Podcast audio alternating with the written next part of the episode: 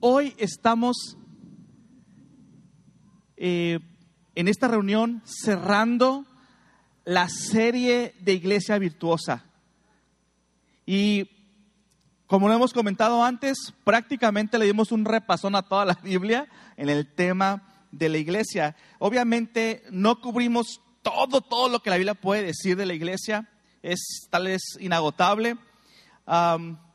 pero hoy, y como lo dejamos de tarea, eh, aquellos que tuvieron la ocasión de poder eh, dedicarse un poquito a esto y leer los últimos dos capítulos de, Apocalipsis, hemos titulado la entrega de hoy, ya conocemos el final de la historia. No es un templo, es una ciudad. Y bueno, al final de la revelación de Jesucristo dada a Juan, hay una, una serie de ilustraciones. Ya sabemos, ya vimos el domingo pasado que Apocalipsis es un libro profético y está lleno de simbolismos y es muy, eh, no es sencillo involucrarse en el tema de la interpretación de estas cosas. Y, y por eso tomamos con mucha mesura, con mucha cautela, cómo se abordan. Este, eh, el leer Apocalipsis ha dado pie a una infinitud de sectas y de, y de teologías distorsionadas de todo tipo. Así que hay que tener en cuenta cuando se sabe que Apocalipsis es un libro profético y que tiene muchos simbolismos, explica muchas cosas y ya no tenemos que darle significado, eh, significado directo a, a muchas de las cosas que se leen ahí. Em, y vamos a irnos a la última, a la última parte, la el último capítulo de esta visión que Jesucristo le da a Juan. Y quiero que me acompañe con un versículo en particular, en el capítulo 21 y en el versículo 19. Ah, no sé, Javier, ¿recortaste lo que estaban puntos suspensivos o lo, leo todo parejo? Vamos, vamos a leer todo como está aquí parejito. Va a ser entonces el 9 y, el 10, Javier, para que lo tengas ahí preparado, por favor. Dice, vino entonces a mí, está hablando Juan, uno de los siete ángeles que tenían las siete copas llenas de las siete plagas postreras. Uy, ¿qué es eso? Ni quiero enterarme de todo lo que está ahí, ¿no? No nos vamos a meter a nada de copas ni nada de ese rollo, ¿ok? Y habló conmigo diciendo, ven acá, yo te mostraré la desposada, coma, la esposa del cordero. Ahí no hay para dónde hacerse. ¿Qué le va a mostrar? La esposa del cordero. Ahí no es mucho de interpretación, ¿verdad? Le está explicando, mira lo que te voy a mostrar. Te voy ¿Y quién es la esposa del cordero? La iglesia, todos nosotros, todos los creyentes. Está, está claro eso, ¿verdad? Ok. Y entonces, dice, y me llevó en el espíritu a un monte grande y alto y me mostró, fíjense cómo se la mostró a la iglesia, a la que ya le había mostrado como la esposa del Cordero, le, le había puesto ese título, le dice, mira, te la voy a mostrar. ¿Y cómo se la demuestra? Como una gran ciudad, dice, la gran ciudad santa de Jerusalén que descendía del cielo de Dios. Entonces, Aquí empieza una descripción de la iglesia, la última que se muestra en la Biblia. Cuando iniciamos esta serie, iniciamos con un huerto, ¿se acuerda usted? Un huerto. Lo más elemental, los, los elementos, los nutrientes naturales elementales para que Adán y Eva en comunidad subsistieran y se reprodujeran. Y ahora está la versión más desarrollada en una gran, santa esplendorosa ciudad. Y si tú sigues, si siguieras leyendo todos los versículos ahí, la empieza a escribir como llena de piedras preciosas y unos muros muy altos y doce puertas y puertas de perla y muchas, muchos tipos de piedras preciosas. Y empieza a escribir un fulgor. Dice que la ciudad tenía un resplandor y ese resplandor era como, del, como de jaspe. Ahora, el color principal del jaspe que hay de varios colores, pero el principal es rojo. Y lo dice, era rojo y como cristalino, así como, imagínate como un vitral, como que resplandece así todo alrededor grande de la ciudad. Y entonces empezó todo con un huerto y acaba con una gran ciudad. Y mire lo que dice el versículo 22. Describiendo a esta ciudad. Y no vi, lo leemos juntos, una, dos, tres. Y no vi en ella templo, porque el Señor Dios Todopoderoso es el templo de ella y el Cordero. Entonces, en esta ciudad celestial con muchos tipos de edificios y calles de todo tipo, no hay un templo. ¿Por qué? Porque un templo aquí en la tierra ubica, localiza, por lo menos en la forma antigua, histórica, el templo, eh, el templo en, Israel, localizaba, ubicaba a la presencia de Dios. ¿Dónde está Dios? Ahí. Ahí, ahí, en ese montecito, ahí entre esas paredes, después del patio, después del lugar santo, entras al último y ahí está Dios. Ahí lo ubicaban, ahí acudían todos para hacer los sacrificios, pero ahora ya no. Ahora la manifestación gloriosa con este resplandor de su iglesia no está restringida a un lugar. No se requiere ya de un lugar específico porque resplandece, y así lo dice, que la iglesia, la ciudad, la iglesia, resplandece con la gloria de Dios. Podríamos ver el versículo 11, nomás Javier, para, para quitarnos esa curiosidad. El versículo 11, si ustedes leen sus Biblias, dice que la iglesia, la ciudad, resplandece con la gloria de Dios, llenándolo todo. Ese resplandor de la santidad, de la, de la misma presencia de Dios cubriéndolo todo. Y dime si no es cierto, pero eh, la iglesia virtuosa se caracteriza por ser una comunidad que brilla en todas las partes de la ciudad, por todos lados, de todas las maneras. Más allá, más allá de lo que ya estamos acostumbrados a escuchar como las cuatro paredes. Esta iglesia brilla mucho mejor cuando tú, tú, el lunes, el miércoles, allí en el mercado o en el trabajo o en la escuela, estás haciendo la obra del ministerio. Porque aquí estamos solamente dos o cuatro horas. Pero cuando, cuando cada uno de nosotros está haciendo la obra del ministerio, entonces estamos brillando por todos lados, a todas horas. Y esa es la, la, función de la iglesia de Cristo. Nuestro llamado y nuestro destino es brillar en todos lados y eso se logra haciendo la obra del ministerio donde, donde quiera que estemos y a donde quiera que vayamos. Es importante que ya rompamos la timidez espiritual. Rompe ahora tu timidez espiritual. Por Dios, 20 horas, 40 horas que dedicas al trabajo, tanta oportunidad que hay para brillar ahí. Rómpela. El momento ha llegado para que te despabiles y dejes de enfocarte en el por qué no o el que no tienes tiempo y de tus limitaciones para que te empieces a enfocar en las posibilidades, en lo que sí Dios quiere y puede hacer contigo en tu tiempo, tal y donde estás y como estás. Dios, voy a decir algo muy peligroso, pero no necesita que tú te dediques 100%, o sea, que dejes de trabajar para servirle a Dios. Al contrario, te necesita ahí donde estás, trabajando para llevar el Evangelio. Es tiempo que te despabiles y vayas con tu vecino, y vayas con tu pariente, y vayas por tu compañero de trabajo, y ve por tu compañero de clases. Que ¿Cómo nos lo tiene que decir el Señor?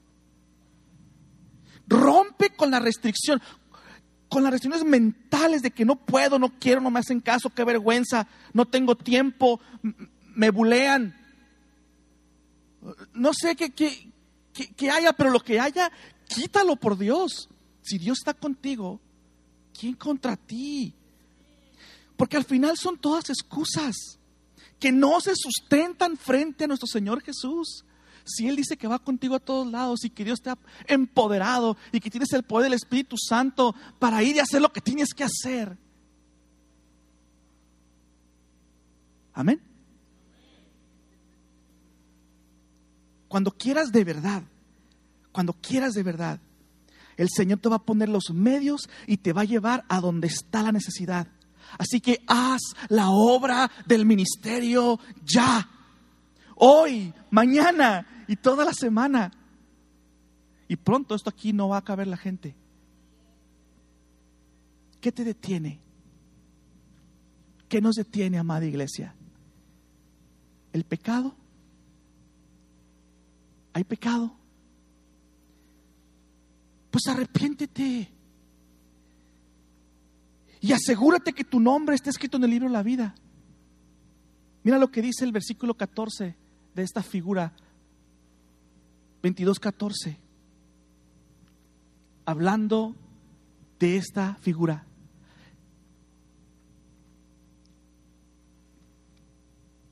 ¿Es 22.14? Sí, ahí está. Bienaventurados los que lavan sus ropas para tener derecho al árbol de la vida y para entrar por las puertas de la ciudad. ¿Hay pecado?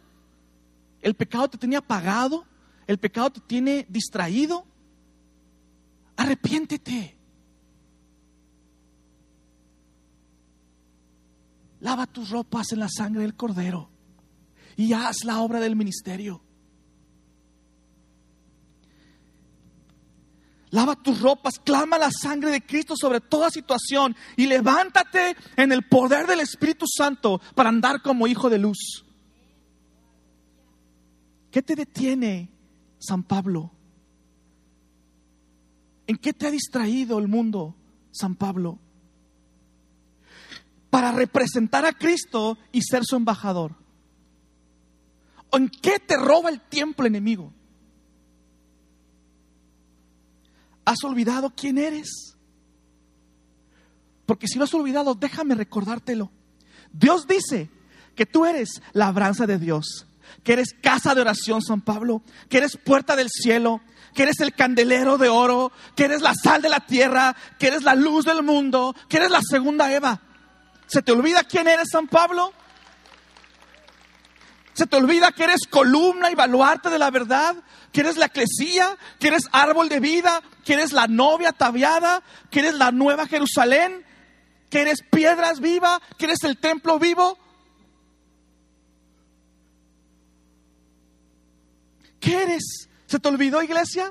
Amada San Pablo, ¿Se te olvidó que eres la santa ciudad? ¿Que eres la esposa ataviada? ¿Que eres el tabernáculo de Dios con los hombres? ¿Que eres la esposa del Cordero?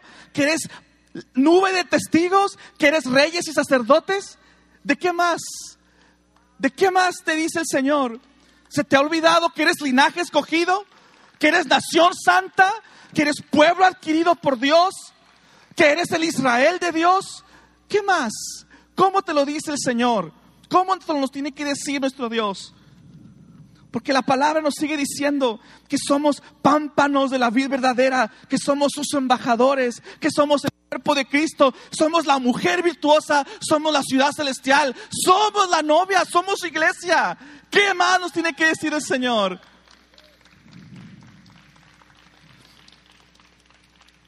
Pero estos títulos se tienen que creer se tienen que apropiar, se tienen que internalizar.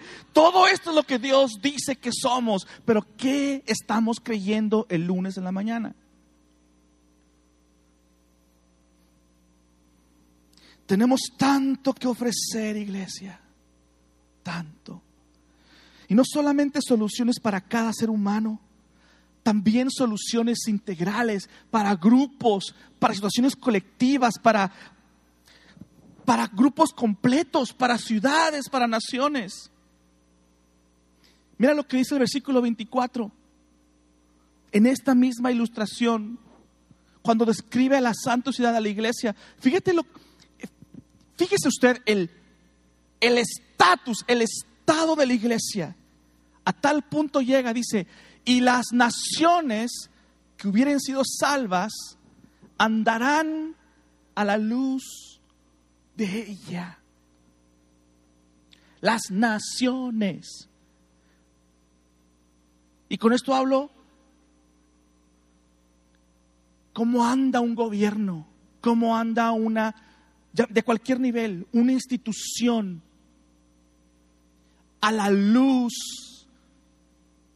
que brilla del Evangelio a través de la iglesia. Y los reyes de la tierra traerán su gloria y honor a ella, dice la palabra. Yo no sé si tú te puedes imaginar esto. A mí me, da miedito, porque lo que yo veo aquí, el único ejemplo que yo he visto aquí es una gloria física de una iglesia tradicional que en la Edad Media hizo muchos estragos. Me refiero a la iglesia tradicional mayoritaria en México. Pero la luz del Evangelio ha de brillar y los gobiernos, los reyes, los gobernadores de las diferentes naciones, dice que traerán su gloria y honor a ella. ¿Cuál es la gloria de Tijuana? ¿Cuál es la gloria de Oaxaca? ¿Cuál es la gloria de San Diego? ¿Por qué es conocida Tijuana? A ver, díganme, tijuanenses. Amados tijuanenses, ¿cuál es la gloria de Tijuana? ¿Qué, ¿Por qué reconocen Tijuana? Que dicen, yo voy a Tijuana, ¿por qué? Porque ahí hay oportunidades de trabajo. Porque hay tacos. ¿ah? ¿Qué más? Tú que no eres Tijuana, ¿por qué estás aquí en Tijuana? Por el trabajo. Porque me corrieron Rosarito. porque no pude cruzar a San Diego. Pero no te tenías que quedar aquí, ¿verdad? Cada grupo tiene una gloria y podemos llevar esa gloria y dársela al Señor Jesús. Esto es lo que va a pasar con todas las naciones que sean salvas y todas sus instituciones de aquellas naciones que sean salvas. Amados, la iglesia virtuosa es una iglesia que es reconocida y alabada por las naciones y por los gobernantes. No porque dependa del halago de la gente, la iglesia no, no vive de eso, sino porque ellos están reconociendo que la iglesia está siendo un factor de cambio y de bienestar a la humanidad. Por eso la iglesia es alabada y la reconocen y nos llaman y nos piden ayuda. Hmm. En, el versículo 2 del último capítulo, en el 22.2, dice, continúa el relato diciendo, en medio de la ciudad, dice, en medio de la calle de la ciudad, y a uno y a otro lado del río, estaba el árbol de la vida. ¿Se acuerdan de ese árbol de la vida? ¿Dónde lo vimos? Allá en Génesis. Cristo. Que produce doce frutos, dando cada mes su fruto. ¿Se acuerdan del, candelero? Hoja, fruto, hoja, fruto. Que vimos la vez pasada. Dice, y las hojas del árbol eran para qué? ¿Para qué? Sanidad de las naciones. ¿Qué se refiere con sanidad de las naciones? Las naciones están enfermas, ¿sí o no? Algunas están enfermas de ciclos de corrupción y pobreza, otros están enfermos de, mentalidades sin, sin Dios. Hay muchos tipos de enfermedades del alma, algunas que afectan físicamente y obviamente en todos hay enfermedad espiritual. La iglesia, el Evangelio, es una solución que trae sanidad a las naciones. ¿Qué está padeciendo México ahorita? Díganme, ¿qué sale en las noticias? Eliseo, ¿dónde estás? ¿No está aquí Eliseo? No. ¿Qué, le duele a México? el dólar a 20 pesos, ¿verdad? ¿Qué más? Las leyes, la impunidad, la corrupción. ¿Qué le duele a sus hermanos en Oaxaca? La violencia, la represión, las ideologías comunistas, las reformas incompletas. ¿Y tú y yo qué? ¿Qué tenemos que ver con eso? ¿Algo tenemos que ver con eso? ¿Y a qué horas, cuándo y cómo?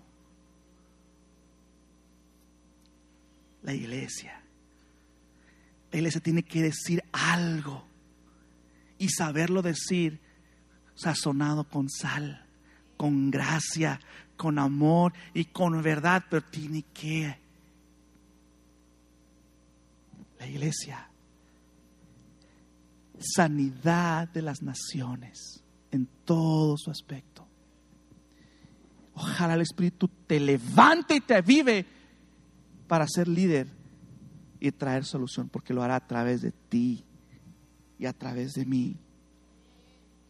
Las naciones están necesitadas de sanidad física, de sanidad emocional, cultural, de sanidad espiritual. Y la iglesia posee la cura en Cristo Jesús para la sanidad. Y te toca a ti llevar esa cura, no a los curas, ni, nomás a los pastores, a todos, a todos. Así que llevemos la cura, llévalo por favor al ministerio público, lleva la cura al sistema educativo de nuestro país. Lleva la cura a la escuela pública de tu cuadra.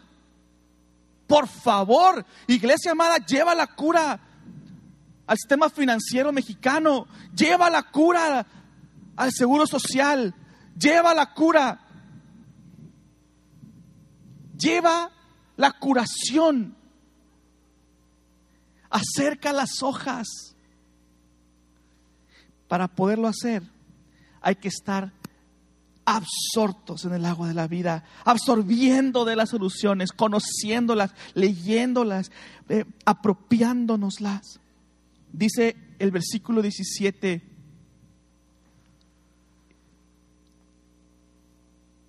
de esta última imagen de la iglesia. Fíjense lo que dice. No habrá ahí más noche y no tiene necesidad de luz. Ah, ¿ya me lo cambiaron? Ahí está. Y el espíritu y la esposa dicen, ¿quién dice? El Espíritu y el Espíritu Santo y ¿qué dicen? Ver a quién. Ven. Y el que oye, ¿aquí están oyendo? ¿Sí? Que diga. Podemos ir todos aquí, ven Señor Jesús. Que sea como en el cielo, en Tijuana,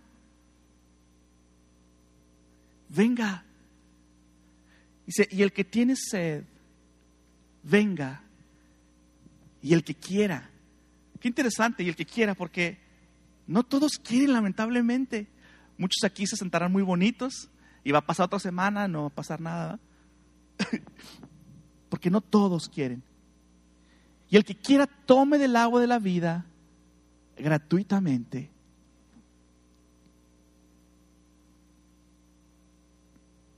La iglesia de Cristo dice al unísono con el Espíritu Santo, ven, ven Señor Jesús. ¿Por qué no lo dices conmigo, ven Señor?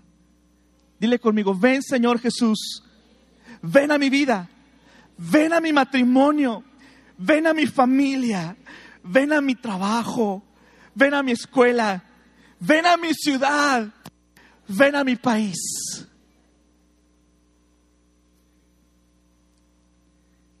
Y también dice que el que tenga sed, que venga y que quiera que tome gratis el agua de la vida que fluye en ese río. Al final de la visión de esta gran ciudad celestial, la última descripción es una visión de ti y de mí. Fíjate lo que dice en esta última gran descripción, en el 21.5. No habrá allí más noche y no tiene necesidad de luz, de lámpara, ni de luz de sol, porque Dios el Señor los iluminará. ¿Y qué dice los últimos dos renglones? Lo leemos juntos. Una, dos, tres. Y reinarán por los siglos de los siglos. Ese es el propósito y el destino de Dios para ti, creyente hijo de Dios.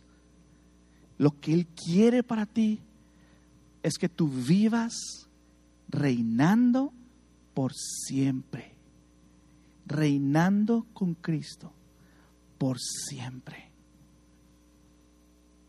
Un reino que no tiene fin.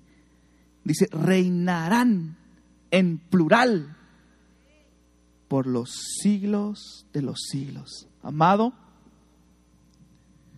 tu llamado y tu propósito eh, dado por Dios es que reines por la eternidad con Cristo, el Rey de Reyes. Esta es una iglesia virtuosa que es atractiva para el mundo y atractiva para Dios. Amén. Que el Señor les bendiga.